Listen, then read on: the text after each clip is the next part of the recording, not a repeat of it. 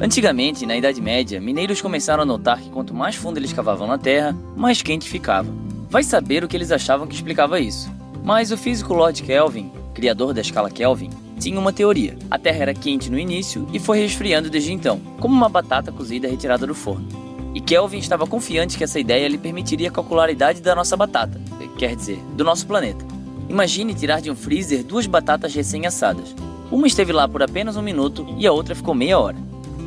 A de um minuto ainda estaria quente, enquanto a batata refrigerada por meia hora teria esfriado quase por completo. Você teria que furar até o centro dela para sentir o calor residual. Consequentemente, é possível estimar quanto tempo atrás uma batata foi cozida sentindo o quão quente está logo abaixo da sua superfície. Que é exatamente o que Kelvin fez, só que com a terra e rigor científico. Ele mediu a temperatura das minas, colocou-as em seus cálculos e obteve 20 milhões de anos, o que está claramente muito, muito errado.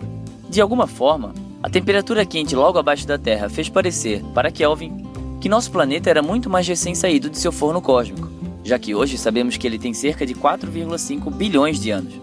O erro de Kelvin é geralmente atribuído ao fato de que ele não sabia sobre a radioatividade, que cria um extremo calor no núcleo da Terra e ajuda a manter o planeta aquecido. Mas o calor por decaimento radioativo se move tão lentamente através de rocha sólida que levar a radioatividade em conta aumenta a estimativa de Kelvin em, bem, praticamente nada. O erro dele foi pensar na Terra como uma batata cozida, uma massa sólida através de qual o calor se difunde lentamente. Mas apesar do manto terrestre, ou seja, a espessa camada entre a crosta e o núcleo, ser bastante sólido, ele não é, necessariamente, rígido.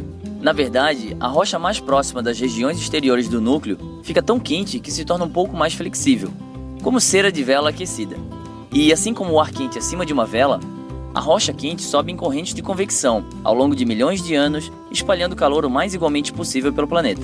Esse movimento carrega enormes quantidades de calor do núcleo para a crosta, alimentando vulcões, talvez ajudando a impulsionar as placas tectônicas e aquecendo as minas a temperaturas que fazem a Terra parecer recém-saída do forno cósmico, mesmo que ela não seja.